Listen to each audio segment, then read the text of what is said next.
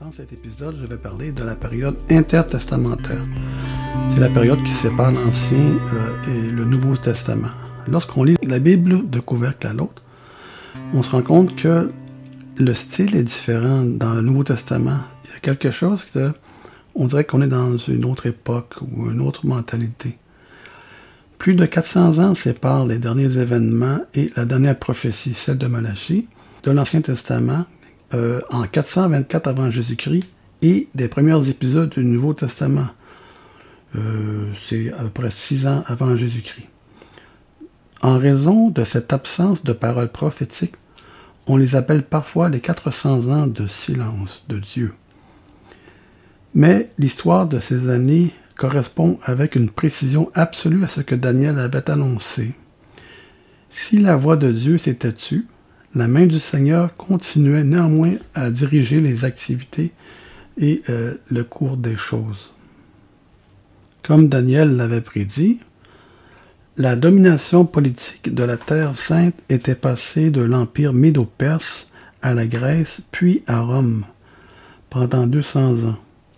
L'Empire perse domina Israël entre 539 et 332 avant Jésus-Christ.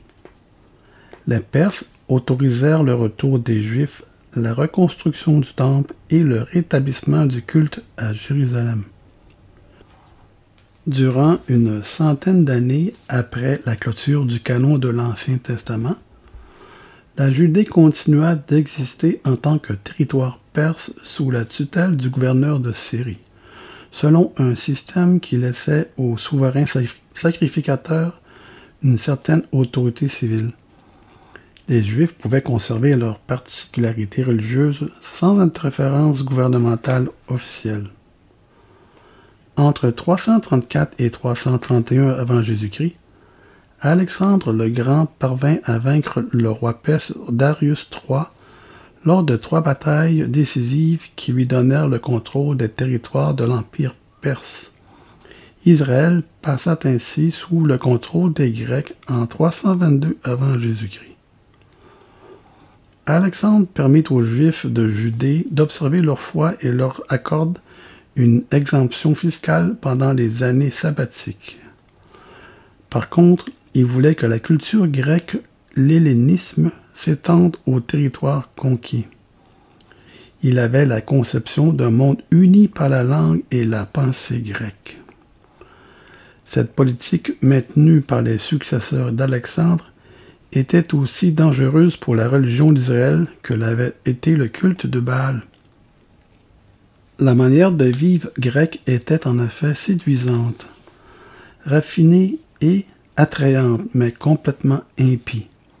À la mort d'Alexandre en 323 avant Jésus-Christ, ses généraux se disputèrent son empire. On voit ça dans Daniel chapitre 8. Ptolémée Ier Soter, fondateur des Ptoléméen en Égypte prit le contrôle d'Israël en dépit d'un accord datant de 301 avant Jésus-Christ, qui confiait ce territoire à Séleucus Ier Nicador, fondateur des Séleucides en Syrie. Cela fut la source de dissensions continuelles entre les dynasties séleucides et ptoléméennes. Les Ptoléméens régnèrent sur Juda de 301 à 198 avant Jésus-Christ. Sous leur tutelle, les Juifs jouirent d'une relative liberté malgré l'oppression économique.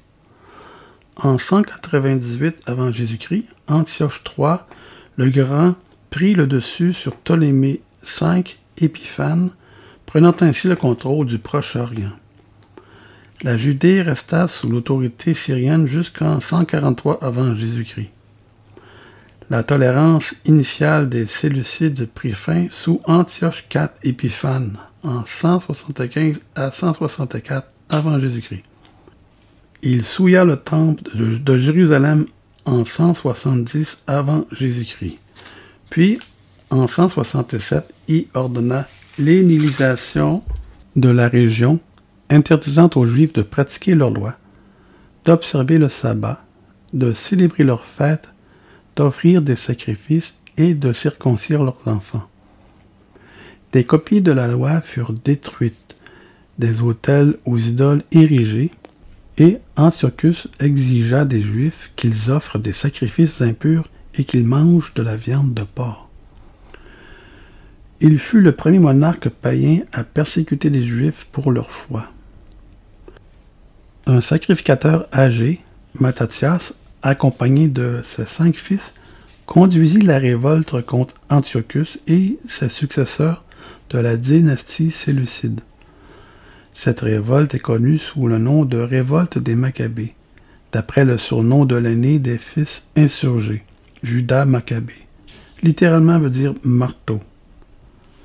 Après 24 ans de guerre, de 166 à 142 avant Jésus-Christ, les Juifs purent gagner leur indépendance vis-à-vis -vis de la Syrie grâce à la pression grandissante de Rome sur les Séleucides les descendants de Mattathias fondèrent la dynastie asmonéenne du nom de leurs ancêtres Asmon.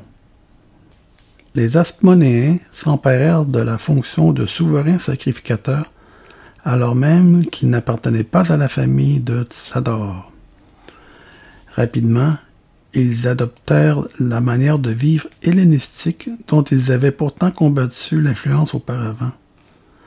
L'influence grecque perdura en Israël de 142 à 63 avant Jésus-Christ.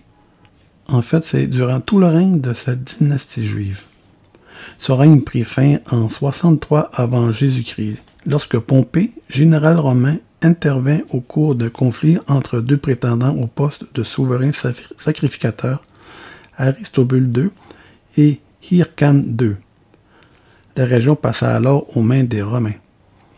Dans l'espoir d'apaiser les fréquents troubles, ces derniers désignèrent Hérode le Grand comme roi de Judée.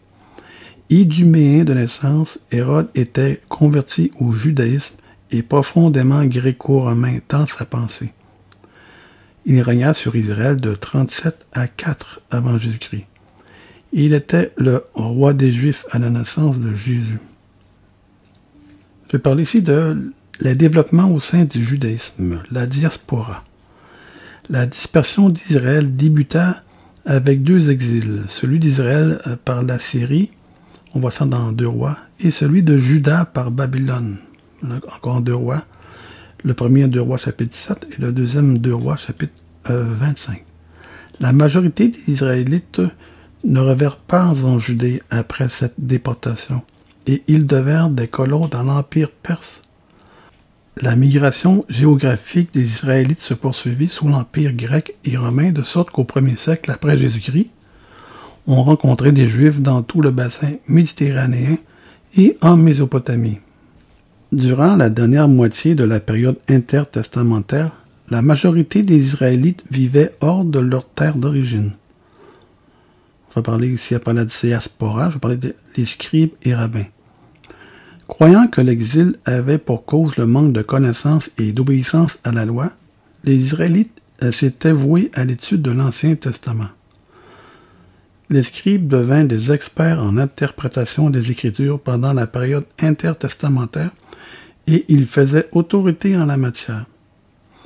Les rabbins étaient des enseignants qui transmettaient l'interprétation des scribes au peuple. Maintenant, le système des synagogues. Avec la destruction du temple en 586 avant Jésus-Christ, la synagogue devint un lieu de l'enseignement et du culte pour les Juifs exilés.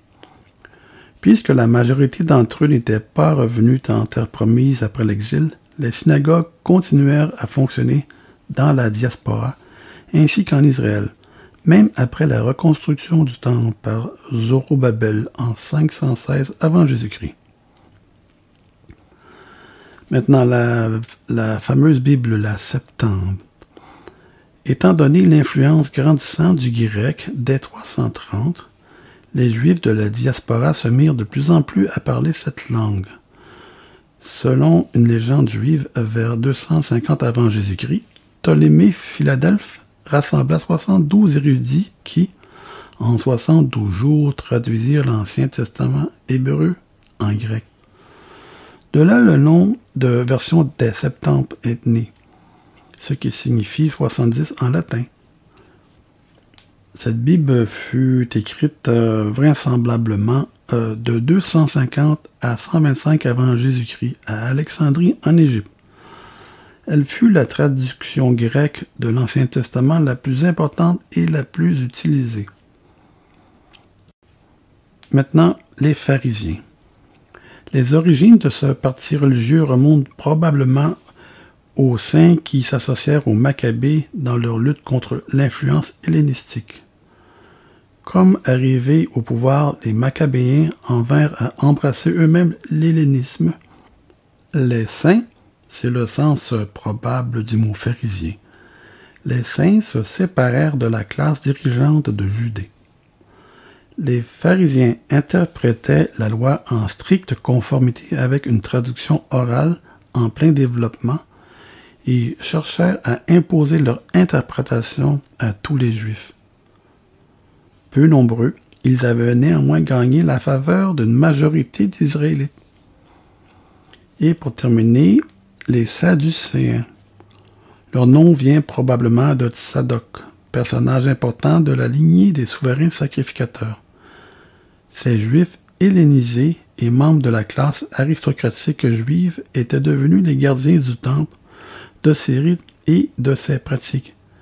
Ils ne considéraient comme euh, écriture sainte que la loi, c'est-à-dire les cinq premiers livres de l'Ancien Testament, les livres de Moïse, et en rejeta tout ce qui, de leur point de vue, n'y était pas enseigné. Par exemple, la résurrection des morts. On voit ça dans Actes chapitre 23, versets 6 à 8. Les Sadducéens ont tripoté euh, le Pentateuque, les cinq premiers livres de l'Ancien Testament, de l'Ancienne Alliance. Et voilà, c'est ce qui termine l'introduction à la période intertestamentaire. Je trouve intéressant de, soulever ce point, parce que c'est vraiment important, le 400 ans de silence de Dieu. C'est là qu'il montre que l'influence grecque est entrée dans tout euh, le Moyen-Orient et que cela a teinté le Nouveau Testament aussi.